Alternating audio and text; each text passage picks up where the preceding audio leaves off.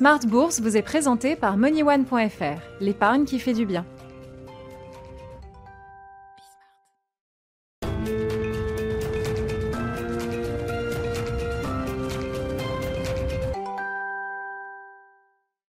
Smart Bourse, votre double dose quotidienne de marché sur Bismart en direct, l'édition de la mi-journée 12h30 13h et la grande édition du soir, le grand digest de l'information économique, financière et boursière à partir de 18h30 au sommaire ce soir.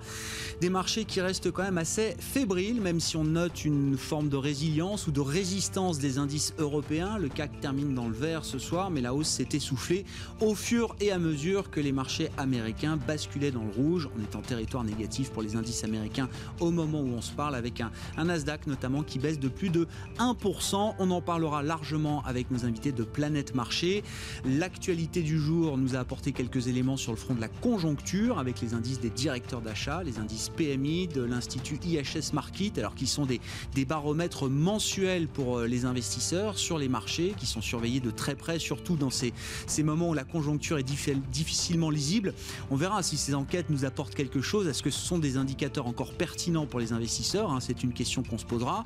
Si on considère qu'ils sont encore pertinents, on peut noter sans doute une forme d'essoufflement de la reprise après un rattrapage euh, mécanique très puissant. C'était sans doute la partie la plus facile après les mois de, confinement qu'on a vécu au, premier trimestre. On rentre peut-être dans une phase un peu plus laborieuse de ce point de vue-là. On notera quand même dans la différenciation entre l'activité de service et l'activité manufacturière, ce sont les services hein, qui ont rechuté assez nettement au cours du mois de septembre selon ces enquêtes de conjoncture.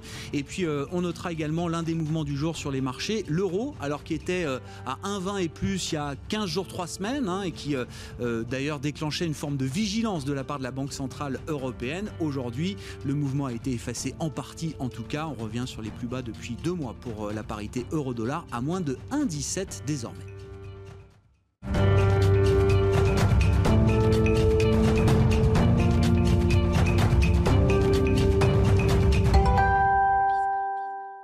La macro et pas mal d'actualités entreprises également. C'est l'actualité du jour et le résumé complet des infos clés à retenir sur les marchés aujourd'hui avec Nicolas Pagnès, chaque soir avec nous depuis la salle de marché de Bourse Direct.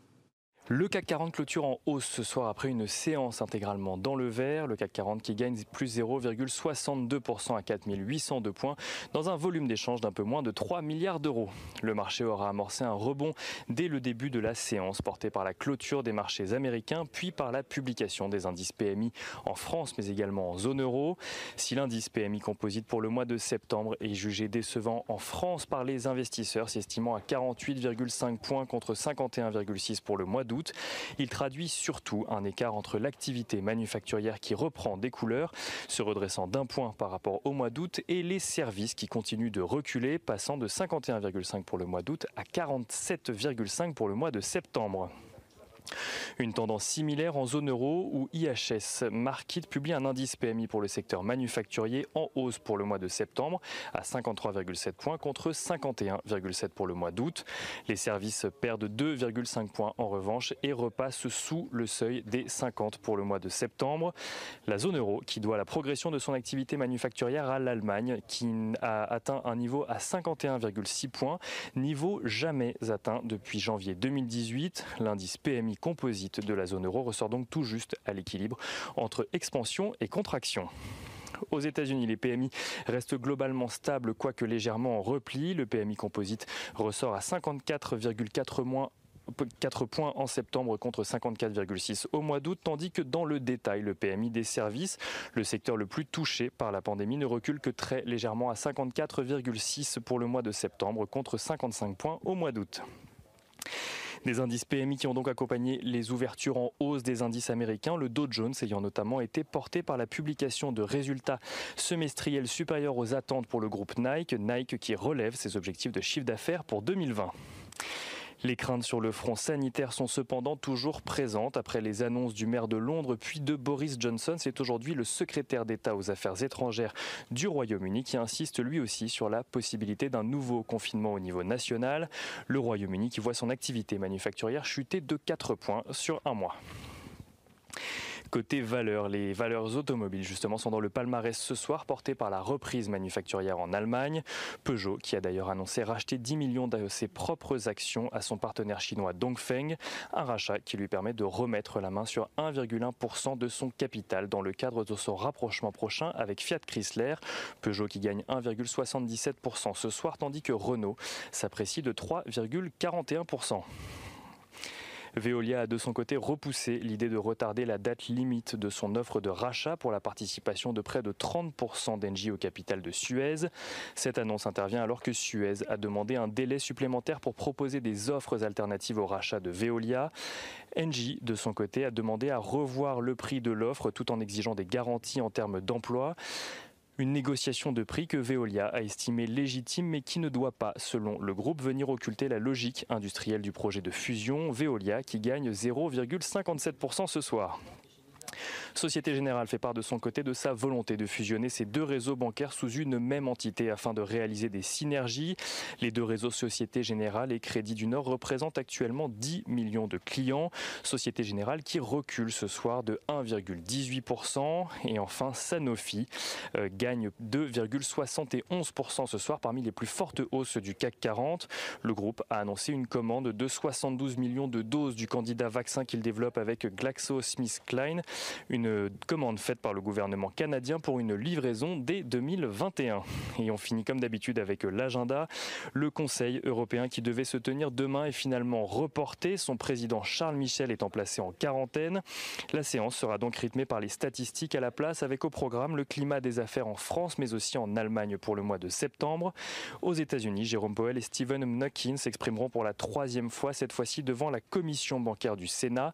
Et côté entreprise, CGDIM, Athème ou encore Seabox Interactive publieront leurs résultats semestriels. Merci beaucoup Nicolas. Nicolas Pagnès avec nous chaque soir et en fil rouge tout au long de la journée sur Bismarck depuis la salle de marché de Bourse Direct. Le CAC 40 clôture en hausse de 0,6%. Une hausse qui s'est essoufflée tout au long de la journée à 4802 points ce soir pour l'indice parisien. Séance en cours à Wall Street et c'est le rouge qui domine pour l'instant.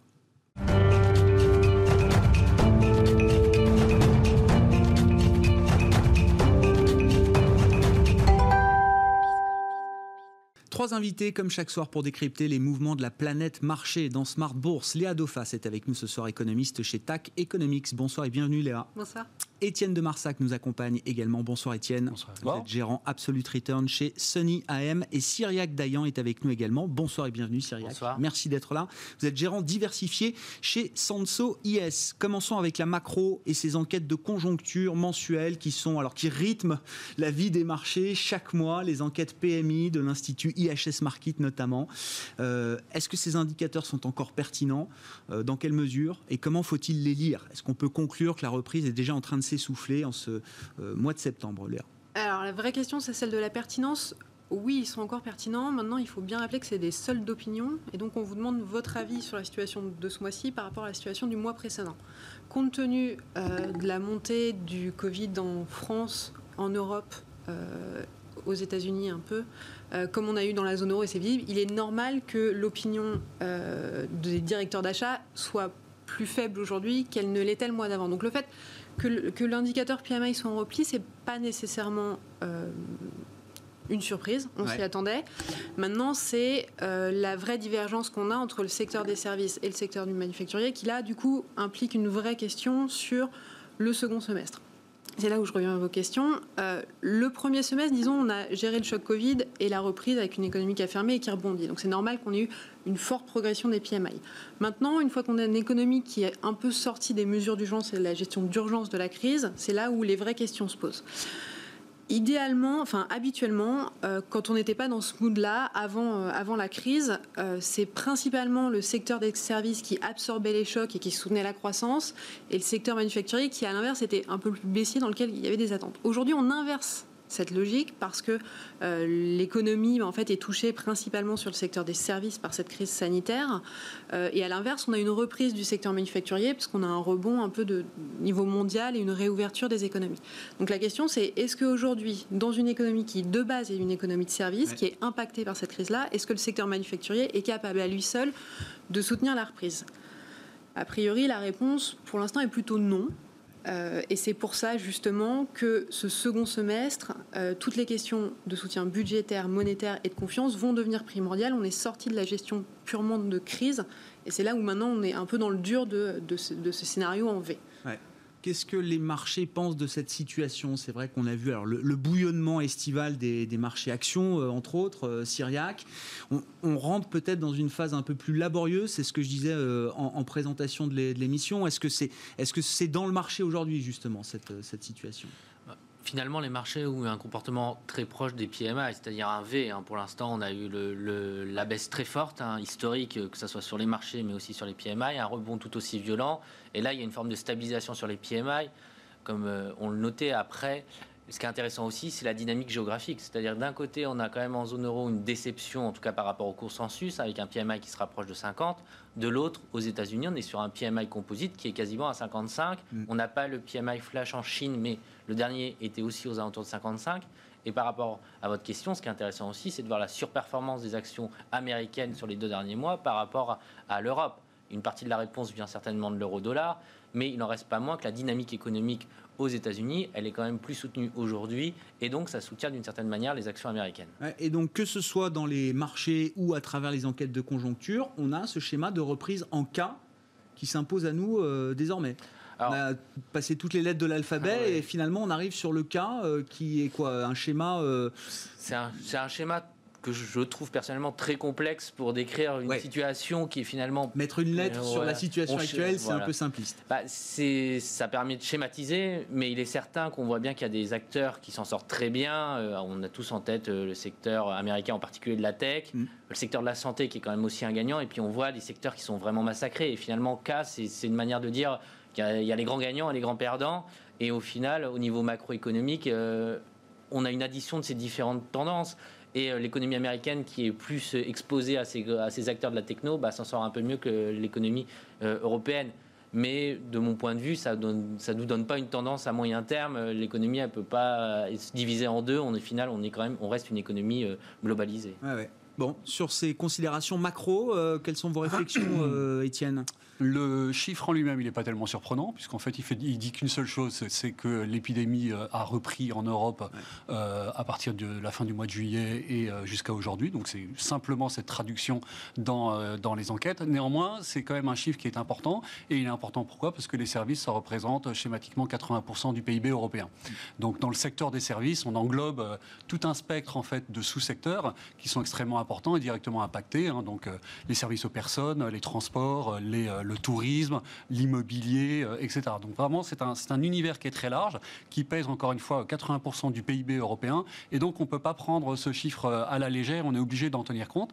D'autant plus que comme il est corrélé finalement quasiment à 100% avec euh, l'épidémie et cette remontée de l'épidémie, et qu'on sait que cette épidémie n'est pas sur le point de s'arrêter, eh bien, on peut en tirer une tendance, et qui est celle de la fragilisation de nos économies européennes, et peut-être la fin ou un point d'arrêt, peut-être à minima local euh, au cours du quatrième trimestre de la phase d'expansion. Donc, ce grand rallye de Alors là, c'est plus le W en fait. Ce serait bah, la, rechute après le V. C'est le, le, point d'interrogation. C'est pas du tout une certitude, mais c'est le point d'interrogation qui, qui, nous est donné et euh, qui, qui, appelle euh, effectivement à, à, la réflexion et qui vient pénaliser en fait et prendre un petit peu à revers le positionnement de marché. C'est-à-dire que vous savez, les gérants, qu'ils soient actions, obligataires, matières premières, étaient très positionnés en faveur de la reflation. Et euh, si vous avez 80% de votre économie qui ne se reflète pas, eh bien, vos thèmes sont amenés à souffrir. Et alors, quels thèmes hein? Donc, des thèmes déjà d'exposition géographique, donc la reflation européenne plutôt que celle américaine. Là, elle prend un petit peu du, du, plomb euh, dans l'aile, si je peux dire. Et puis, euh, la reflation au travers des secteurs, donc l'exposition à des secteurs comme la value, dont on a souvent parlé, qui permettent de jouer la reprise un petit peu cyclique, vont se faire pénaliser. Et peut-être que finalement, cette grande rotation sectorielle que l'on attend, eh ben, elle ne va pas venir. Euh, et euh, que la tech va continuer, donc la technologie, notamment aux États-Unis, va continuer à servir de valeur refuge pour euh, les semaines et les mois qui viennent. Et donc je trouve que le, chiffre, il a, il a quand même du sens. il a une importance pour nous. Il nous prend à revers. il, est, il était anticipable, oui, oui, mais il nous prend quand même à revers sur, sur le scénario du, quatrième trimestre. Alors, modulo quand même l'action des gouvernements. Euh, vous le disiez, euh, Léa, ce qui va être primordial désormais, c'est la mise en musique, déjà le vote des plans de relance, hein, puisqu'aux États-Unis on l'attend toujours, euh, et, la mise en musique de ces, plans de relance. sur les États-Unis, le fait que le Congrès ne se soit pas encore mis d'accord sur le montant et le, design de ce plan de relance budgétaire, il y a beaucoup d'argent déversé euh, déjà, mais là on attend la, phase de relance. Est-ce que c'est un vrai problème, un gros problème à ce stade-là pour les marchés? Alors je pense qu'il y, a deux visions et c'est un peu ce que, dit Étienne sur la, question. Il y, a, vraiment des logiques pays-blocs à avoir. Il y a vraiment une différence zone euro États-Unis. Zone euro, et puis on vous parliez de la Chine également. En fait, tout le monde est dans des vagues épidémiques différentes et donc il faut s'attendre à des impacts macroéconomiques qui sont vraiment différenciés dans le temps. Euh, ce qu'on a vu aux États-Unis, c'est qu'on a eu une seconde vague qui est arrivée dès le mois de juin qui a fortement fragilisé l'économie durant l'été. Euh, mais globalement, malgré une épidémie qui a été, on va dire, euh, très peu contenue sur le niveau politique par rapport à ce qu'on a pu voir en zone euro, globalement, l'activité américaine a plutôt bien tenu. C'est-à-dire que ce qu'on voit arriver aujourd'hui en Europe, c'est-à-dire une vague épidémique qui monte et tout de suite des indicateurs qui se retournent, qui se tassent, aux États-Unis, ça a été assez peu visible. Euh, et tous les indicateurs à haute fréquence, au-delà des PMI, mais que ce soit la consommation d'électricité, les intentions d'achat, euh, les, vos déplacements, se sont tassés, ont stabilisé aux États-Unis, mais pas, ne se sont pas retournés. Euh, il y a quelque chose qui est très important, et c'est là où il y a vraiment une différence entre les États-Unis et la zone euro, c'est que dans la gestion de la crise, aux États-Unis, on a laissé le marché du travail s'effondrer. donc, c'est-à-dire qu'il y a une explosion du taux de chômage très rapide, massive, qui est déjà revenue euh, aujourd'hui. Un chômage indemnisé quand même. Hein. et voilà, euh, exactement. En fait, on a, on a compensé la perte d'emploi par du revenu. Euh, et c'est ce qu'on a vu aux États-Unis. À l'inverse, en zone euro, on n'a pas du tout compensé les pertes d'emploi, on a gardé les emplois. Mm. Donc il y a vraiment une différence qui est, qui est, spéciale, ce qui effectivement valide le besoin très fort, parce que la situation sur le marché du travail se reprend un peu aux États-Unis, parce que l'économie est résiliente, on a toujours un taux de chômage qui est élevé, ce qui valide le besoin de plans budgétaires de soutien aux ménages pour justement euh, essayer de soutenir cette dynamique qui manque euh, aux États-Unis. Les États-Unis, c'est 70% de conso. Il faut que le consommateur prenne le relais, au-delà des achats de biens durables post-confinement et, de l'envie d'acheter. Il faut qu'il y ait une vraie relance euh, qui se matérialise. Et ça, ça va passer par de la confiance. Si on n'a pas de, confiance suffisante, on ne va pas matérialiser ce, ce besoin d'accélération de l'économie dont on a besoin maintenant. Et aujourd'hui, la confiance va passer par des soutiens budgétaires, monétaires, euh, pour entretenir ce, revenu et cette confiance des ménages dont on a besoin pour le rebond. Jérôme Powell s'exprime devant la Chambre des représentants encore aujourd'hui, demain devant le, Sénat. Il multiplie les appels justement au stimulus budgétaire, euh, à ce que le Congrès prenne le relais de la politique monétaire. Ça devient un moment critique là pour euh, l'économie américaine, pour le marché américain peut-être également, euh, Cyriac. Hein, je vous pose la question, mais le marché américain, oui, il va bien, il a une super performance depuis le début de l'année, mais on sent qu'il est peut-être un peu, un peu moins solide là au moment où on se parle la situation est un peu plus compliquée, objectivement, parce qu'il y a cette question d'un plan de relance. On ne parle pas d'un petit plan de relance, on, on parle d'un soutien de. Alors, est-ce que ça sera 1000 ou 1500 milliards? C'est des détails qui sont ah quand même. Bah. On, a, on est sorti du monde d'avant. Hein. C'est-à-dire que globalement, le, le, déficit sur PIB de l'économie, enfin des États-Unis, c'est quelque chose qu'on pensait ne jamais voir de notre vivant. Enfin, on est sur du moins 20, enfin moins 15, moins 20. Donc c'est vraiment extraordinairement élevé, mais c'est une nécessité, comme on le précisait, parce que finalement, le pari des banques centrales et des gouvernements, que ce soit aux États-Unis ou en Europe, c'est de finalement faire le pont entre ce moment où l'économie s'écrase et elle repart. Et finalement, d'éviter de détruire l'appareil de production pendant ce, ce moment-là. Donc l'économie américaine, elle a besoin encore aujourd'hui d'un soutien. Du côté de la Fed, il y a quand même eu des, annonces massives, un soutien extrêmement important. Hein. Je rappelle que l'augmentation du bilan de la Fed sur 2020, c'est euh, trois fois celui qu'on a connu en 2008-2009 sur une durée de temps trois fois inférieure. Donc c'est vraiment massif. La Fed, j'ai le sentiment de toute façon qu'ils feront ce qu'il faut. Il, y a, un engagement, euh, j'ai envie de dire, total de la part des banques centrales, que ce soit de la Fed, de la BCE. Mieux vaut en faire trop, trop vite que pas assez trop tard clairement, le, changement au niveau de la politique monétaire et cette, euh, ce discours qui est de dire on accepte que l'inflation dépasse 2% parce qu'on est sur une logique en moyenne, et j'ai envie de dire on attend de voir qu'elle puisse vraiment dépasser les 2%, ça démontre que la Fed finalement s'inquiétera pas d'une hausse de l'inflation et, elle c'est certainement, même elle n'y croit pas aujourd'hui. Donc la Fed, elle est là. Au niveau politique, même si c'est pas aussi compliqué qu'en zone euro, objectivement aux États-Unis, puisqu'il y a deux grands partis, mais ça reste quand même très compliqué. Surtout que là, on a quand même un nouvel événement avec euh, la mort de, de, vraiment de, finalement de cette personne qui était extrêmement importante au niveau. La juge euh, Ginsburg. Hein. Exactement. qui vraiment était importante. Donc Trump est en train de dire oh, d'accord, mais je vais finalement replacer rapidement quelqu'un. Les démocrates sont pas du tout d'accord et donc on va être dans un combat. Est-ce que finalement la, relance budgétaire va être victime de ça? Ça reste, euh, c'est vraiment en suspens aujourd'hui. Et, ce serait, euh, le marché le prendrait mal. C'est-à-dire que si le plan de relance est, bloqué pour des questions, alors là c'est la bataille politique d'avant l'élection, mais euh, voilà, dans les jours suivant l'élection, il faudrait que le Congrès soit d'ores et déjà en ordre de marche pour voter un, plan budgétaire. Ça serait bien que ça soit pas dans trois mois. Clairement, la nécessité elle est, elle est maintenant. Alors c'est pas une question de jour, mais il y a vraiment, je pense que le marché aura quand même du mal à se tenir s'il n'y a pas une annonce dans les, on va dire les prochaines semaines, un accord même, euh, j'ai envie de dire un accord à minima, mais un accord quand même. Votre théorie, euh, Étienne, c'est que les États-Unis sont en train de devenir un pays émergent. Euh, Alors il y a des pays émergents qui sont très bien. Hein. je veux dire, il n'y a pas de, mépris par rapport à ça, mais c'est un constat qui se fonde sur quoi Et puis du point de vue de l'investisseur, parce que quand même, je, crois imaginer que les flux de capitaux vont encore euh, s'investir massivement sur les États-Unis euh, avant tout. Ça reste quand même euh, la première puissance du monde. Quand on est investisseur et qu'on parle de marché émergent, la logique d'investissement est un peu différente. Alors, donc c'est effectivement une, phraseologie un petit peu comment provocative ou provocatrice, et, mais à dessein, j'ai dit pays émergent et pas pays en voie de développement. Donc il y a quand même une nuance. Et c'est un pays qui ressemble un petit peu dans sa gouvernance à celui euh, d'un pays émergent quand on reprend en fait l'ensemble des euh, matrices de risque euh, d'une personne, donc du, professionnel en fait des pays émergents de Morgan Stanley qui s'appelle Ruchir Sharma, qui a développé dans, un livre qui s'appelle Naissance et mort des nations toutes les caractéristiques en fait donc Rise and Fall of Nations, toutes les caractéristiques qui permettent d'englober et de, de, comprendre ou de définir ce qu'est un pays émergent. Et alors donc je trouve que ce schéma il s'applique hyper bien en fait à la situation américaine. Donc la polarisation euh, déjà de euh, de la de la richesse. Donc vous êtes, euh, c'est pas une, comment un, scoop, hein, mais vous avez 50% de la richesse américaine qui est détenue par 1% de la population, 70% qui est détenue par les 10 premier pourcent de la population. Donc vous êtes en, finalement en présence d'une société qui est extrêmement polarisée autour de ce sujet de la richesse, qui nourrit donc des confrontations, notamment sociales, qu'on a vues euh, jusqu'à présent. Euh, des institutions qui sont fragiles. Euh, clairement, les institutions aujourd'hui sont attaquées par l'administration américaine depuis 4 ans et vont continuer, continuer à l'être. C'est-à-dire qu'on est, on est quand même en présence d'un président américain qui conteste le résultat de l'élection qu'il a porté au pouvoir il y a 4 ans. Donc c'est déjà quelque chose d'assez euh, euh, un petit peu euh, original, et en présence d'un président qui, commence déjà à contester des élections qui n'ont pas encore eu lieu.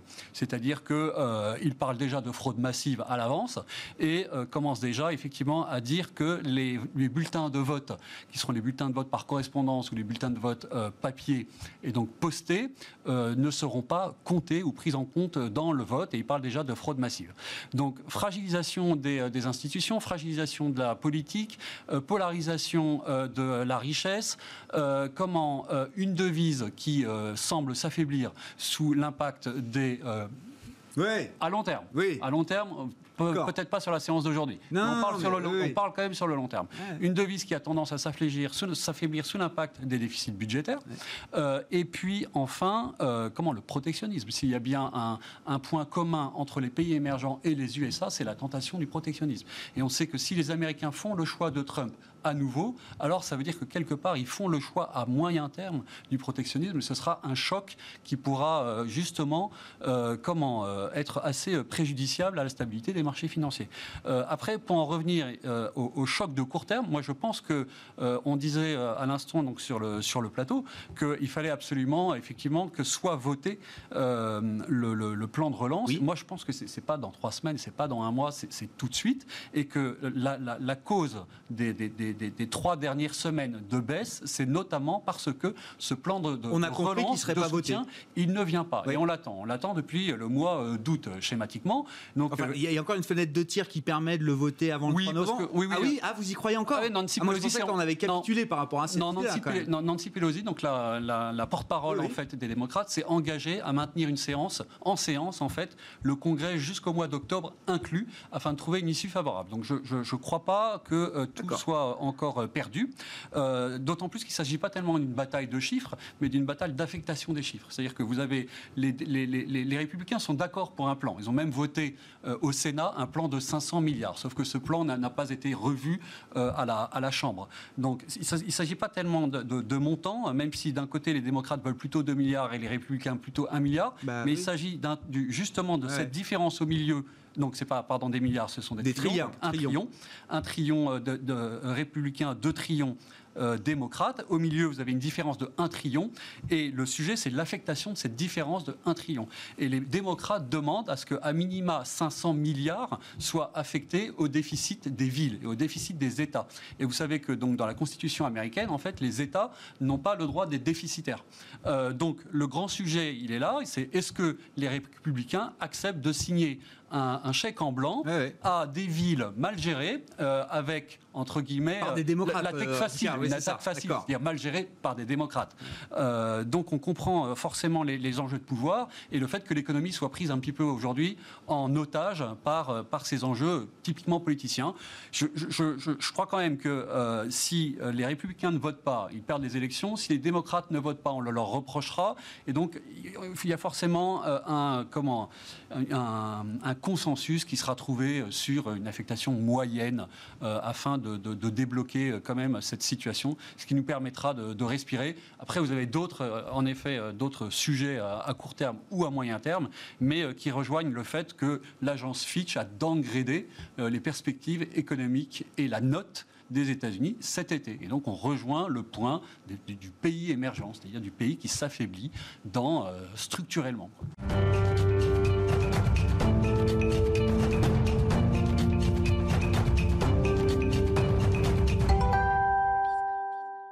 Et, et ça, pour le long terme, pour l'investisseur, qu'est-ce que ça implique, euh, Étienne Ben, pour long terme, ça, ça a des conséquences déjà euh, d'un point de vue, euh, le- on va dire, de la perception. C'est-à-dire que normalement, les actifs américains, et notamment les treasuries américains, sont, bénéficient en fait d'un statut de valeur refuge de, de référence.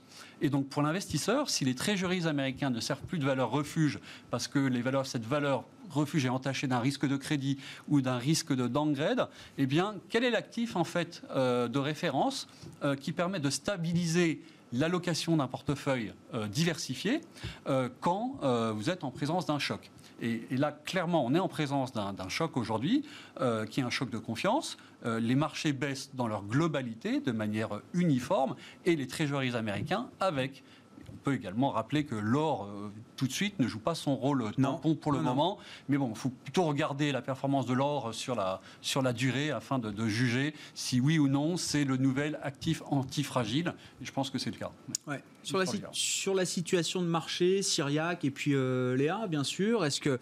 Alors, euh, on a parlé des, des banques centrales, l'absence de plan de relance aux, aux États-Unis. Est-ce que le cocktail du moment reste quand même favorable à- aux thématiques de marché qui ont fonctionné jusqu'à présent Le Nasdaq, par exemple. Est-ce que le Nasdaq reste rock solide aujourd'hui, euh, Syriac? Ou est-ce qu'il y a quand même des fragilités dans ce marché américain, euh, y compris dans la tech américaine, peut-être? Dans la tech américaine, oui, il y a des fragilités pour une question qui, pour le coup, est de valorisation. De notre point de vue, on a fait une petite étude. Si vous regardez les cinq plus grosses valeurs euh, de la tech, donc euh, Facebook, Microsoft, c'est un PE de 29. Le PE du S&P, c'est 21. Et si vous retraitez euh, ces valeurs-là, si vous retirez ces valeurs-là, vous avez un PE de 18. Mm, Donc mm. ça vous... Et si vous regardez la performance depuis le début de l'année, euh, ces cinq valeurs, elles contribuent à 8% de la surperformance du S&P. C'est-à-dire qu'un S&P sans ces valeurs-là fait 8% de moins Ouais. Que, un que le S&P actuel. Donc c'est vraiment des moteurs qui sont extrêmement importantes. Et elles ont été fortement achetées. Après, la, belle histoire, euh, elle est, elle est réelle. C'est-à-dire qu'Amazon, il n'y a pas de débat sur ce plateau, on constate tous qu'ils prennent des parts de marché. Mais le niveau de valorisation était certainement un petit peu trop élevé. Nous, on trouve sain que les, ces valeurs, finalement, ça se dégonfle. Moins 10, moins 15 Ça nous paraît correct et ça nous paraît, légitime. Ça, paraît sain. Voilà, c'est vraiment le message qu'on transmet. On parlait tout à l'heure de la value, qui était un sujet euh, depuis 5 ans. Tout le monde on parle de ces valeurs value qui sont sous-cotées. Et c'est vrai qu'en termes de valorisation, c'est pas cher. Maintenant, on est dans un monde de taux bas où on est tous à la recherche de croissance. Et la croissance, elle se trouve sur ces valeurs-là. Donc, de notre point de vue, la dynamique in fine n'a pas été remise en cause. Par contre, une respiration nous, nous semblait saine. Sur la, votre question plus globalement sur la location, nous, sur euh, notre position, on est plutôt sur une, une, position de neutralité sur les actions aujourd'hui, tout simplement parce que euh, la dynamique sur les actions, elle est un peu entre deux grandes forces, c'est-à-dire une valorisation un peu élevée objectivement aux États-Unis, mais globalement dans tous les pays, mais des liquidités massives qui doivent bien se placer quelque part. On a quand même les élections américaines le 3 novembre. Donc tout ça nous donne un cocktail où on a des forces en présence qui s'opposent et qui se neutralisent d'une certaine manière. Aujourd'hui, d'être surexposé à action nous paraîtrait euh, extrêmement téméraire, mais d'avoir zéro d'action n'aurait pas de sens non plus vu ce qui se passe. Donc on est un peu en entre-deux. Alors euh, la neutralité n'est pas forcément la, conviction la plus vendeuse. Non, mais c'est une décision, c'est un vrai choix de gestion. Exactement, c'est vraiment une conviction qu'on a fortement aujourd'hui. Et la classe d'actifs, par exemple, qu'on va un peu plus privilégier, c'est par exemple les obligations crédit, en particulier au rendement. Parce que dans ce monde de taux bas où les liquidités sont massives, on a le sentiment que d'avoir des rendements de 5, 6%, ça a du sens. Donc c'est plutôt là-dessus qu'on se positionne aujourd'hui positivement. Ouais, c'est quoi le, mouvement que vous préparez ou que vous aimeriez euh, euh, voir venir? C'est-à-dire euh, passer de la neutralité à quelque chose de plus positif sur les actions ou au contraire réduire encore la voilure? C'est quoi les événements devant nous là qui pourraient faire changer justement cette allocation? Alors, nous, on souhaite rien, on s'adapte oui, à la bien sûr. Alors, il y a les élections américaines. Un, Donc, on y revient. C'est quand même un point de. Il y a cet élément-là qui est, de notre point de vue, important. Et le point clé, c'est un avis tranché, c'est-à-dire qu'on n'est plus sur Biden ou Trump. Finalement, l'un ou l'autre, euh, le marché euh, s'en sortirait, j'ai envie de dire. Alors peut-être avec une petite baisse sur Biden, mais ça repartirait derrière. Par contre, s'il y a des élections qui sont contestées et que ça dure plusieurs jours, voire plusieurs semaines, là, c'est vraiment le scénario qui est très négatif. Et un deuxième élément qui est tout aussi important et sur lequel on n'a aucune visibilité, nous, financiers, c'est euh, le vaccin. C'est-à-dire qu'il y a quand même des. Aujourd'hui, tous les jours, il y a des news des labos qui disent qu'il y a des avancées. Pour l'instant, il n'y a aucun vaccin qui a été vraiment validé, mais on a le sentiment que ça avance. Et si euh, dans un mois ou deux mois, il y a un labo qui valide, et un labo, j'ai envie de dire, validé par des grands pays, pas euh, un obscur labo, euh, à ce moment-là, globalement, même si les gens ne sont pas vaccinés demain, in fine, le marché sera déjà dans l'anticipation de se dire. Bien sûr, prendra les devants. Exactement. Et ça, ça serait vraiment très important, mais on n'a absolument pas la main là-dessus. Et ça, le marché n'a pas intégré l'idée que oui, il y aura forcément un vaccin, euh, peut-être début 2021 ou premier semestre 2021. Les patrons de labo, alors évidemment, ils entretiennent l'espoir, mais ils bossent dessus quand même. Ils disent pas, ils racontent quand même une histoire qui, semble assez convergente de ce point de vue-là. Il y a une partie importante de ce news flow qui est déjà dans les cours, mais entre, euh, j'ai envie de dire, le sentiment que ça devrait arriver et, la, et, pour le coup la réalité. Et j'ai envie de dire, pour le coup, on n'est pas dans la situation habituelle qui est de dire euh, acheter la rumeur et vendre la, nouvelle. Là, euh, je veux dire, c'est tellement important et c'est tellement un risque extrême sur un potentiel reconfinement, même si on a l'impression que personne ne veut, mais euh, personne ne veut, mais en Israël, ils l'ont quand même mis en place. Donc, c'est tellement un risque extrême que finalement, ça, ça libérait, ça permettrait de revenir dans un monde normal, entre parenthèses le monde euh, avec vaccin, comment ça se passerait, euh, Léa? Enfin, non, mais on, a une idée des, des, comportements qui reviendraient à la normale, des comportements qui auraient euh, changé structurellement? Monde d'après. Ouais.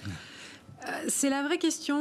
elle est peut-être un peu prématurée encore mm. aujourd'hui. je pense qu'il faut avoir en tête quand même qu'on n'est pas sorti du, du, problème et de la crise actuelle. Effectivement, les marchés l'ont peut-être intégré, on a eu ce petit rebond, mais on est quand même aujourd'hui vers un, on va dire, sur une ligne de crête entre le scénario que tout le monde a à quelques décimales près, mais qui est que euh, avec les stimuli budgétaires, monétaires, on va réussir à avoir un effet d'entraînement. On n'est pas non plus si loin d'un scénario en spirale négative qui pourrait se matérialiser de euh, défaillance des entreprises en chaîne, augmentation du taux de chômage, perte de confiance, euh, grande institution financière non bancaire qui a certaines difficultés. Enfin, on, est très près de ces deux scénarios-là. Euh, donc il y, a quand même, avant d'arriver au monde d'après, je pense qu'il faut encore avoir en tête que on est dans un scénario qui n'est pas si positif que ça. D'autant plus aujourd'hui, c'est un peu les, les no non knows, c'est-à-dire qu'on sait qu'il va y avoir des matérialisations d'éléments risqués qui vont se mettre en place. On ne peut pas prévoir quand, mais on est dans une telle tension américaine euh, la question n'est même pas si, est-ce qu'il va y avoir contestation du vote aux États-Unis? On le sait qu'il va y avoir contestation du vote. Oui. Dans quelle ampleur est-ce qu'on aura une contestation Est-ce que ça va remettre en cause l'état de droit? Euh, Donc en fait, on, va sur beaucoup d'éléments enfin beaucoup d'éléments euh, politiques, géopolitiques, économiques. Bah, je, pense que le, pricing de risque aujourd'hui, on, est juste en train de dire le PMI est à 50,1. Je pense qu'il faut avoir un autre scénario et anticiper que on est aujourd'hui dans un monde où le vaccin ne sera peut-être pas trouvé, ou en tout cas pas aussi vite qu'on l'attend, que euh, l'impact pour euh, euh, vacciner la totalité de la population mondiale va être on arrive sur une autre question. Donc le monde d'après, déjà, gérons celui-ci. Et sur les questions du, monde d'après, réellement, je pense qu'il y a... Le premier point, c'est que dans tous les cas, on va sur une perte de croissance potentielle, quoi qu'il arrive. nous, on a des scénarios, alors on appelle ça un V asymétrique, c'est-à-dire que même à horizon 2022, on ne retrouve pas les niveaux de croissance qu'on aurait dû avoir euh, si, ce choc n'avait pas eu lieu. Donc on a une perte de croissance potentielle. Il va y avoir de toute manière des transformations euh, structurelles, comportementales qui vont euh, faire que la situation dans, dans deux, trois ans va être différente. on va arriver à supposer que tout se passe bien encore dans ce cadre-là, dans une situation où il va y avoir un moment ou un autre des pressions sur les taux d'intérêt, sur l'inflation, avec des banques centrales qui vont devoir faire un choix.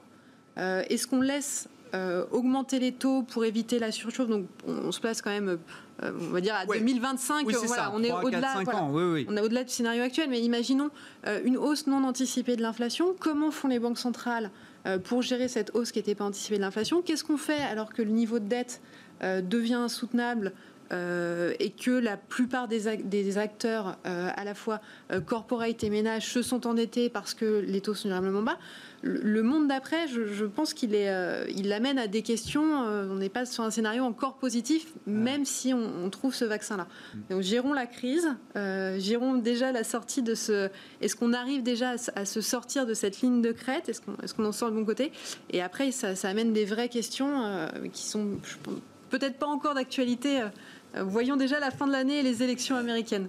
Vous comprenez que les marchés soient à ce niveau-là aujourd'hui, euh, Léa, en tant qu'économiste? C'est quand même, euh, il y a, ça crée un, un peu de schizophrénie. Euh. C'est toujours la question de l'économiste. L'économie, le fondamental versus le marché, le sentiment.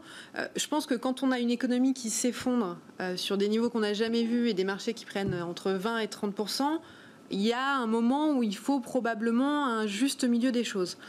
maintenant, là où il faut probablement garder les choses en tête, c'est ce qu'on dit, c'est il va y avoir des éléments de risque, je ne sais pas comment ni quand, mais qui vont se matérialiser. Donc il est normal, euh, je pense, d'après d'avoir cette euphorie qui, s'explique, parce qu'on a, eu ce, choc massif, donc le, rebond est compréhensible. Euh, mais voilà, on va rentrer dans la phase un peu plus complexe. On ne peut pas reproduire six mois de rallye comme on vient de les vivre. Ce serait, là, ce serait euh, fortement exagéré. Ou alors, effectivement, on annonce un vaccin. Ou alors il y a un vaccin, il y a un game changer et effectivement, les, le, scénario change.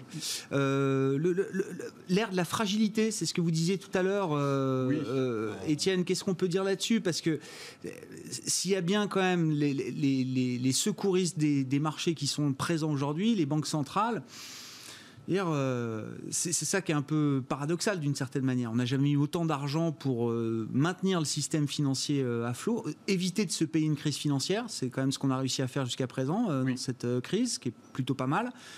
Et en même temps, jamais eu autant de fragilité, alors dans l'économie réelle, mais qui doivent se retrouver peut-être à un moment dans les marchés également. Oui, non, mais c'est exactement ça. Je pense que le, le concept de fragilité, il est en train de remplacer celui de la volatilité. C'est-à-dire que la volatilité, c'est le comportement aléatoire des marchés financiers en présence d'incertitudes. Euh, la fragilité, c'est cette baisse dont on parlait tout à l'heure, euh, enfin pas unilatérale, mais euh, simultanée de l'ensemble des classes d'actifs dès que se produisent ou se matérialisent des risques. Et pourquoi fragilité plutôt que volatilité? C'est-à-dire que, eh bien, on a des assurances de long terme qui sont que les banques centrales schématiquement, comme l'a dit Léa, sont là pour euh, nous sauver, nous ont sauvés et vont continuer à nous assister euh, dans la durée avec des plans de sortie qu'il faudra mettre en place à un moment donné. Mais c'est pas encore, euh, c'est pas encore le point. Mais le, le, voilà le débat, mais l'attelage État et, et comment banques centrales ont permis en fait de mettre en place une, relance keynésienne qui ressemble à quelque chose comme l'âge d'or du keynésianisme entre, enfin, après, après la guerre, la, deuxième guerre mondiale, et qui peut pourquoi pas, avec un vaccin, nous amener sur des niveaux de, valorisation des, actifs financiers très élevés. Néanmoins, ce soutien des banques centrales et ce soutien des États, il a un prix. Et ce prix, c'est l'extrême fragilité des marchés financiers. Parce que euh, finalement, on vient euh, euh, doper ou soutenir des, des, entreprises qui normalement auraient dû mourir de leur belle mort. Mm. on vient soutenir des entreprises endettées, donc qu'on appelle dans notre jargon de financiers des entreprises zombies, c'est celles qui ne peuvent pas comment faire face à plus d'un an de, de, charges financières.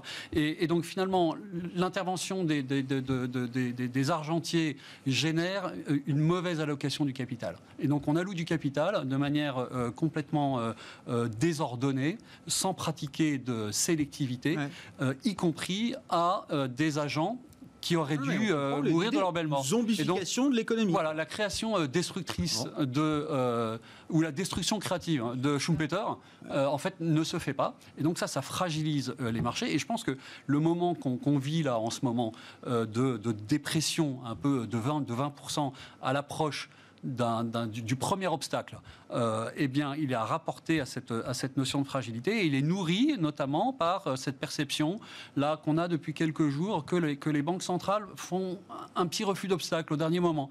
Euh, Powell dans son ou bien ne serait-ce que Evans hier qui est un des membres de la Fed. Un des membres de la Fed, donc euh, gouverneur de la Fed de Chicago, euh, plutôt que d'expliciter et de nous rassurer sur ce concept de l'inflation moyenne, nous dit deux choses qui là euh, prennent le marché un petit peu à revers, c'est-à-dire que le décompte de l'inflation moyenne n'a pas encore commencé.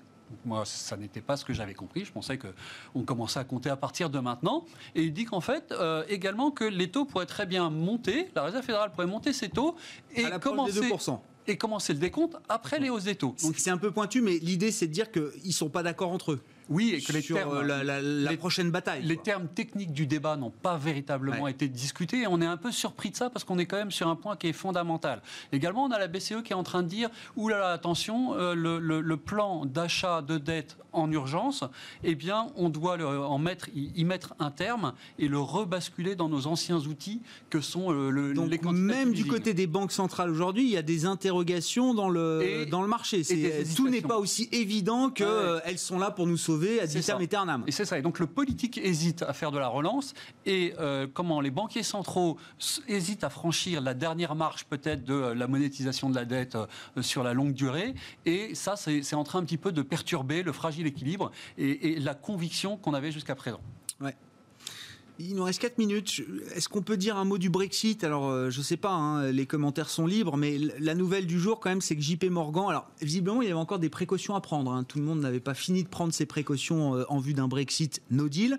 Euh, JP Morgan rapatrie 230 milliards de dollars d'actifs, alors qui étaient localisés à Londres, hein, dans son entité britannique, rapatriés vers son entité allemande de, Francfort. Voilà, c'est le gros titre du jour.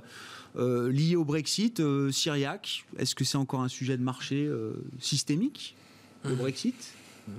Oui, oui, ça, ça, le reste, mais c'est tellement un sujet depuis 2016 qu'il y a une forme d'habitude maintenant.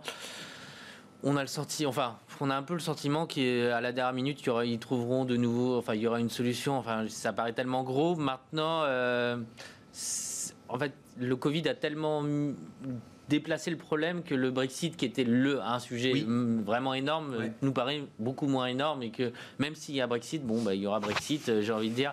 C'est maintenant, ça paraît tellement petit par rapport au fait que euh, on a bloqué l'économie euh, de la zone euro pendant deux mois et que le, PIB a chuté aussi violemment. Voir un État quitter l'Union européenne. Voilà, ça permet de relativiser un petit peu la, situation. Maintenant, on voit bien que financièrement, ça, enfin sur les places financières, ça serait quand même encore compliqué, mais j'ai envie de dire que globalement, il y a une forme d'habitude qui, qui, qui s'est mise en place, mais peut-être qu'elle n'est pas, qu'elle n'est pas saine et que quand on se retrouvera face vraiment au problème, s'il y avait vraiment un Brexit, euh, ça pourrait de nouveau agiter, euh, agiter les marchés. Comment vous comprenez cette nouvelle, euh, Étienne? Enfin, JP Morgan, il rapatrie 230 milliards, là, ils n'avaient pas fini de, de déménager d'une certaine manière Ou est-ce que c'est que non, là, ils sont en train d'intégrer un vrai scénario de no deal pour la première fois peut-être Non, parce que je crois que le scénario de no deal, euh, c'est un scénario qui a quand même euh, un pourcentage qui, est de plus de 30% depuis un, sacré moment. Donc je pense qu'ils sont plutôt en retard en fait dans leur, euh, dans leur programme de délocalisation vers, vers le continent. Le point moi qui me paraît intéressant à commenter, c'est que ces 200 et quelques milliards d'actifs ne viennent pas en France, ils viennent à Francfort. Ah oui, ils vont en Allemagne. ils, viennent, ils, vont en Allemagne et donc là on a, on a un vrai sujet, n'en déplaise à M. Macron qui aurait bien aimé, et nous tous, faire de Paris euh, un, quelque, part une, une place, non pas concurrente de la City, mais euh, que le phénix un peu euh, renaisse de ses cendres. Et, et c'est pas le cas. les métiers à fort valeur ajoutée sont plutôt en train de partir en Allemagne ou en Irlande du Nord ou en Irlande. Et la France, entre guillemets, fait plutôt venir des, des, des, métiers, on va dire, de, de fonction support, qui sont des métiers tout à fait honorables et dont on a besoin, mais qui produisent un petit peu moins de, de valeur, ajoutée, de, valeur ajoutée. Et donc, c'est un petit peu quelque part un échec de cette stratégie de séduction euh, qu'avait mis en place euh, la France pour acquérir ou, faire ou attirer des, des nouveaux talents. Et pour en revenir aux effets du Brexit eux-mêmes, je pense que c'est une catastrophe en fait non pas pour l'Union européenne, mais pour euh, la Grande-Bretagne. Euh, et d'autant plus que c'est une catastrophe qui est finalement assez mal pricée, quand on voit, ou mal anticipée. Quand on voit la valeur de, du, câble, donc la parité de change entre le sterling et l'euro. Le sterling est encore trop cher. C'est trop cher, ça n'a fait que rallier, euh, notamment contre le dollar, ces, ces, derniers mois. Donc moi, j'ai quand même un vrai sujet. le sterling a quand même pas mal rebaissé depuis quelques temps. Depuis de, quelques jours. Ouais, ouais. Mais on est dans une phase de hausse qui est peut-être plus liée à la baisse du dollar d'ailleurs, mais de hausse d'appréciation du sterling. Euh, euh, ensuite, le FTSE, donc euh, les actions, comment anglaise ne montre pas particulièrement de, de, fragilité, et ça, ça, va, ça, pose quand même des, sujets pour la suite.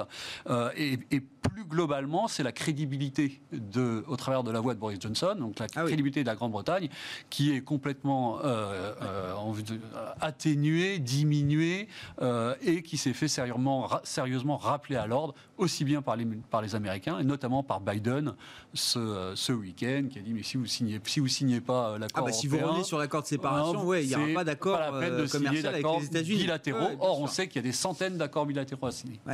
Léa, pour conclure sur le Brexit, je ne sais pas, est-ce que c'est encore un sujet de marché? Est-ce que c'est, Ou est-ce que tout est déjà prêt, prévu Non, c'est, bah, justement des incertitudes qui vont se matérialiser, dont on ne connaît pas euh, en partie l'impact que ça peut avoir. Non, je, pense qu'il y, a un vrai effet sur la livre qui n'est pas du tout pricé, euh, qui a un effet sur la confiance qui n'est pas là. Il a question de comment va faire la, BO, enfin, la Banque d'Angleterre euh, dans ce schéma-là. Euh, on l'a bien vu la première fois où le semblant de Brexit avait dû avoir lieu. On avait quand même eu un choc sur l'économie, une phase d'attentisme qui avait quand même bloqué les chiffres de croissance et l'activité pendant un à deux mois. Donc non, je pense que ça va être un événement, mais qui est pas du tout dans le marché aujourd'hui et qu'il falloir ajouter une période qui sera sans doute incertaine. Donc un élément en plus dans un environnement quand même incertain s'arrêtera là pour ce soir. Merci à vous trois d'avoir été les invités de Planète Marché. Léa Dofas, économiste chez TAC Economics. Étienne de Marsac, gérant Absolute Return chez Sony AM. Et Cyriac Dayan, gérant diversifié chez Sanso Investment Solutions.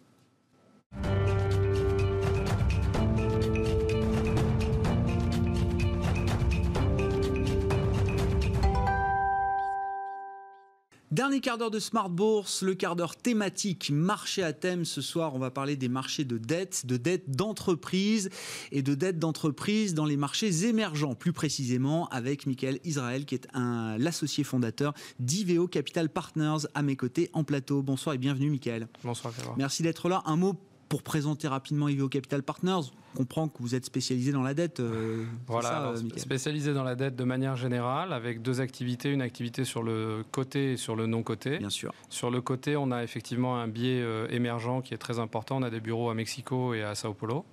Et sur le non-côté, on fait deux activités. Aujourd'hui, du litigation finance et également, que vous veniez nous expliquer ça. Hein. Voilà, mais on expliquera ça une prochaine fois. Avec plaisir. Et puis aussi, on lance aussi un, nouveau programme d'investissement avec euh, l'IDB, la Banque interaméricaine de développement, sur euh, ce qui est appelé communément la venture debt, c'est-à-dire de la dette privée à des sociétés en croissance. Sur le marché de la, dette euh, corporate, hein, vous aimez bien les, situations spéciales. On va, on va en parler. Euh, les, situations que vous allez rechercher justement, la, valeur que vous allez chercher dans ce marché de la dette d'entreprise et notamment dans les marchés émergents. Votre point ce soir, Michael, c'est que tous les effets du QI, donc on rappelle, hein, les achats euh, monumentaux qui sont réalisés par les banques centrales, la Fed en premier lieu, la Banque centrale européenne, la Banque du Japon, la Banque d'Angleterre, toutes les grandes banques centrales mondiales ont des programmes d'achat d'actifs, alors qui se comptent en centaines, trillions de, euh, dollars euh, aujourd'hui. Tous les effets de ces programmes ne se sont pas encore complètement diffusés ou ne sont pas encore pleinement intégrés dans les marchés de dette d'entreprise. Oui, alors en fait, c'est juste euh, les choses se font, la diffusion, comme vous dites, se fait de manière progressive, un peu en séquence. Et donc, on est passé euh, d'un marché qui est devenu risk-off au mois de mars, et on repasse à un marché risk-on. C'est l'objectif du quantitative easing, hein. c'est de faire reprendre euh, des allocations et remettre des flux sur des actifs de plus en plus risqués. ça se fait, je dirais, si on devait résumer, on a une première phase qui est, quand on passe risk-off, ben, c'est la dislocation. Hein. tout, est, tout baisse de manière indifférenciée. Vous avez une deuxième phase qui est la polarisation, on va dire. Je simplifie un petit peu, mais ça ressemble quand même pas mal à ça. Vous avez les marchés qui essayent de se trouver des thèmes sur lesquels ils peuvent se raccrocher. Nous, dans le crédit, ça a été des actifs protégés par des grandes banques centrales versus les actifs pas protégés. Dans l'equity, qui n'est pas notre thème, mais on voit bien qu'il y a quand même une vraie polarisation, les valeurs de croissance contre euh, les valeurs value. Donc ça, c'est la deuxième phase.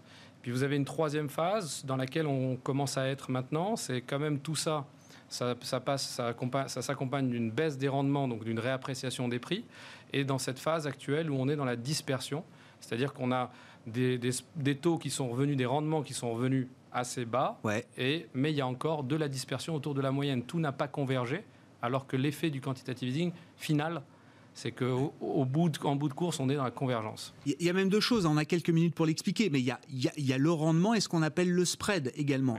Les rendements, eux, sont sans doute bien revenus, c'est ce que vous disiez, euh, Michael, mais là où vous allez regarder quand même la valeur à aller chercher, c'est sur ce spread, cet écart de prime de risque par rapport au taux sans risque. Et là, vous dites, on peut encore trouver de la performance et de la valeur dans ces, dans ces spreads, dans ces écarts de taux. Alors oui, Très clairement, hein. alors bon, particulièrement dans l'émergent euh, pour des raisons diverses et variées, mais c'est clair que moi on me demande souvent, mais Michael, j'ai vu les, rendements là, ils, sont même au niveau en dessous du niveau ça de début paye rien, ça ne paye plus. Donc l'Italie, je crois, est au plus bas. Enfin, si je prends une dette souveraine comme l'Italie, qui, est, toujours jugée un peu fragile, risquée, on est revenu, on est à 0,80, 0,90. Sur le corporate émergent, donc on n'est vraiment pas sur du souverain ni rien. Hein. Si vous prenez l'univers investment grade, à peu près tout et oh, euh, présente des niveaux de rendement inférieurs au niveau de début d'année. Maintenant, par contre, si vous creusez un petit peu, donc il y a la composante taux d'intérêt qui a fait baisser les rendements, mais c'est normal, la baisse des taux est là, donc ça, je dirais que c'est plus derrière nous que devant nous. Par contre, les spreads sont encore à peu près partout, que ce soit dans l'investment grade ou dans le high yield, au-dessus des niveaux de début d'année. Voilà, donc effectivement, il y a sûrement de la compression de spread potentielle. Après, c'est le débat de savoir est-ce que les sociétés sont plus risquées ou pas qu'avant justement, euh, qu'est-ce qui vous intéresse particulièrement dans les marchés émergents, à travers le segment de la dette euh, d'entreprise? Comment dire? La valeur est, euh, est plus cachée et donc plus intéressante pour vous en tant qu'investisseur?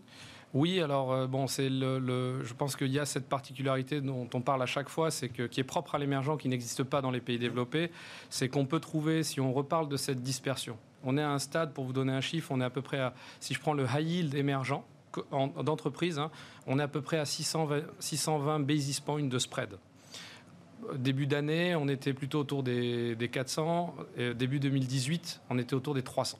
Hein, donc on voit quand même à la question est-ce qu'on est rémunéré pour le risque dans cet univers En tout cas, en spread de crédit, oui, on est dans des, des, phases où on est rémunéré. Donc maintenant, la question c'est de savoir si je jette un nuage de points, cette fameuse dispersion, et je regarde cette moyenne, hein, l'écart type, est-ce que j'ai des sociétés qui sont un peu éloignées où tout le monde est autour de la moyenne? Il y en a pas mal qui sont éloignées ah encore. Et l'avantage des émergents, c'est qu'on va pouvoir trouver des sociétés de bonne qualité masquées par des critères techniques, de rating. Souvent, c'est le pays, vous le savez, euh, le rating du pays, mais ça peut être aussi des effets de taille.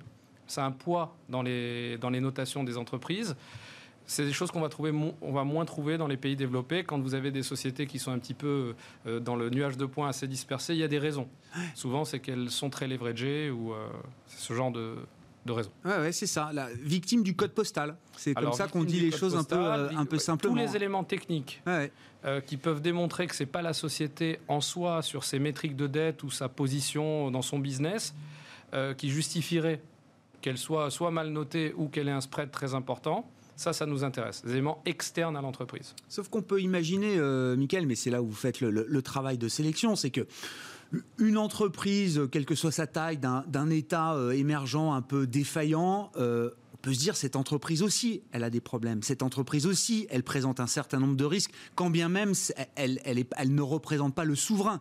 Elle est une entreprise, un émetteur euh, spécifique. Et, en fait, vous dites non, il y a, de la, y a de la valeur, il y a beaucoup de richesse à aller euh, regarder justement ces entreprises d'État jugées défaillants. Tout à fait. Bah, je crois qu'on a encore un exemple cette année. Euh, D'abord, il y a, y a, juste pour vous donner un chiffre, il y a le taux de défaut à date depuis Ouais. le début de l'année sur le corporate émergent high yield. Donc on est supposé être sur le segment Le plus le risqué. plus risqué. hein. Ouais, ouais. Sur la dette d'entreprise, on ne trouve pas plus risqué que la dette à haut rendement dans les pays émergents. Exactement. On est à 2,5%. OK. Euh, le high yield US, on est déjà à 6%. hein. Maintenant, on peut regarder quelque chose d'intéressant, c'est quel est le taux de défaut du souverain émergent. Hein, puisque vous avez vu, il y a souvent cet amalgame, et c'est de ça dont on va tirer 15%. Début de l'année. Il y a l'Équateur, l'Argentine, le Liban, le Mozambique. Bon. En Argentine, là, à ce jour, il y a sur les. Nous, on a, enfin, dans notre exposition, on a une dizaine de positions. On a zéro entreprise qui a fait défaut. Pourtant, l'État Ouais. est allé au bout. Du-. Au bout. Il est allé jusqu'au défaut, restructuration, il y a le FMI, enfin, c'est la totale. Et pourtant, on n'a pas de défaut sur le corporate. Donc, c'est une thèse d'investissement qui fonctionne. Maintenant, ça ne veut pas dire qu'il n'y a pas de risque. C'est juste, le métier d'un gérant, c'est de choisir différents types de risques. Donc, euh, bah, j'écoutais l'émission précédente. Qu'est-ce qu'on entend? On entend qu'aujourd'hui, euh, j'ai entendu parler de sociétés zombies, etc. Ben, c'est clair que, par exemple, si vous regardez que les fondamentaux, des sociétés zombies, il y en a pas mal dans les pays développés. Pourquoi? Parce qu'il y a les banques centrales. Parce que la perception du risque est différente. On n'est plus juste sur l'analyse fondamentale. Avant, on- quand on apprenait, c'était capacity to pay, willingness to pay. Et Donc, dans les marchés émergents, ces boîtes-là, elles sont mortes. Bah, elles, elles Elles ont ont pas le choix. Elles n'ont pas le choix. Ont pas le choix. Donc euh, l'endettement, le profil euh, des fondamentaux des sociétés des pays émer- émergents, en général. Bon, mais il y a pays émergents et pays émergents. Oui, oui. C'est toujours pareil. hein. En Chine, ça ressemble plus à des pays développés. Les entreprises sont plus dans un univers qui ressemble à des pays développés déjà avec des interventions d'État derrière, etc., du soutien, que d'autres pays où il n'y a pas le choix. Donc il faut avoir un bon, un, un bon bilan. Sinon, euh, vous n'accédez pas au capital. Sélection, présence sur place aussi, hein, parce Oui. que voilà, la connaissance du terrain, la connaissance des entreprises euh, sur place, c'est très très important. Je voulais qu'on termine peut-être avec un exemple, euh, Michael, qui incarne justement cette, euh, cette thèse de, de- de gestion que vous portez. Oui, alors euh, peut-être pour faire un peu dans l'actualité, puisque donc euh, on pourrait parler d'une société indienne. Pourquoi je dis l'actualité? L'Inde a été downgradée au niveau souverain, mais c'est un grand pays. Hein, on va pas parler de l'Argentine, de ci, de ça. Là, on parle vraiment de Ouais. grands pays. Et en plus, c'est une société qui, qui s'est fait racheter à 50% par Total. Donc on est dans les logiques de transition énergétique. Vous savez que Total a tout un programme pour faire sa transition énergétique. Donc c'est une société d'énergie renouvelable. Hein, donc, euh, pour vous donner un chiffre, hein, donc société indienne, euh, je crois que la production totale d'électricité en gigawatts en énergie renouvelable en France, c'est à peu près 2,3, 2,4. Ouais, Cette société à elle seule produit 2,4. d'accord. Vous voyez un petit peu la taille Mais oui, C'est- à la dimension indienne. Voilà, exactement. Donc c'est une des plus grosses entreprises d'énergie renouvelable, de production d'énergie renouvelable au monde, hein, surtout du solaire d'ailleurs. Et donc euh, si on prend l'exemple de cette société et qu'on revient un peu sur, vous savez, la dislocation, Ouais. la polarisation, puis et toute cette compression jusqu'à la convergence. Cette société qui est W+, hein, ou en tout cas on est sur des project bonds, hein, c'est-à-dire qu'on a carrément des contrats en face du crédit qui nous assurent des revenus. Ouais. Et en plus, on a, euh, je, je fais un mot là-dessus parce que c'est commun à tous les pays du monde. Vous avez euh, un acheteur d'électricité qui est souvent le gouvernement, et puis cet acheteur d'électricité vous assure une partie. C'est pour ça que vous avez un revenu minimum garanti, et puis il y a une partie qui va vous acheter au gré de la demande. hein. C'est de la consommation. Mhm. On est quand même euh, dans un pays qui a été affecté par le Covid, Ouais. avec toute une partie de, de l'économie et de l'industrie notamment qui a arrêté de produire. Donc avec une forte baisse de la consommation électrique. Sauf que l'électricité la moins chère à produire dans le monde, en coût marginal, c'est l'énergie renouvelable, puisqu'il n'y a pas d'achat de matières premières et de choses comme ça. Du coup, ben, ils ont coupé leur, leur achat de production additionnelle là où ça coûtait le plus Bien cher sûr. et conservé là où ça coûtait le moins cher. Donc ce sont des sociétés qui sont sorties du Covid Hyper saine. aucun problème. Ouais. Aucune baisse des bidas, ni rien. Ben, on est monté au moment de la dislocation à des spreads au-dessus de 1000 points. Au-dessus, on a des gros actionnaires, je ne vous ai pas dit les autres 50%. C'est un énorme conglomérat d'infrastructures qui, qui pèse 35 milliards de dollars. Bon, on est passé au-dessus de 1000 et puis on descend. On descend ce fameux effet du quantitative easing. Au niveau des chiffres, on savait déjà ça. Ouais, c'est ça. C'était écrit sur les murs pour vous quand on fait le travail euh, approfondi de, de, de, sur le bilan de l'entreprise, sur la connaissance de son secteur et de l'entreprise. Voilà, en tout cas qu'elle n'était pas affectée. Et on voit un retour des spreads progressifs et on est aujourd'hui autour des 400 euh, basis points de spread. Pour vous donner un exemple. Oui, bien sûr, mais voilà, 2000 à 400, effectivement, ça fait 600 points de base de, de, de, gagner pour euh, le gérant et celui qui a investi sur ce dossier-là, sur ce dossier crédit. On s'arrête là euh, pour cette fois, Michael. Ah, vous reviendrez évidemment parler de, comment vous dites, le litigation, ah, finance. Un Financement des procès, ouais, c'est un, métier qu'on va découvrir avec vous. Michael Israël qui était avec nous ce soir dans euh, le marché à thème, le quart d'heure thématique de Smart Bourse, associé fondateur d'Iveo Capital Partners.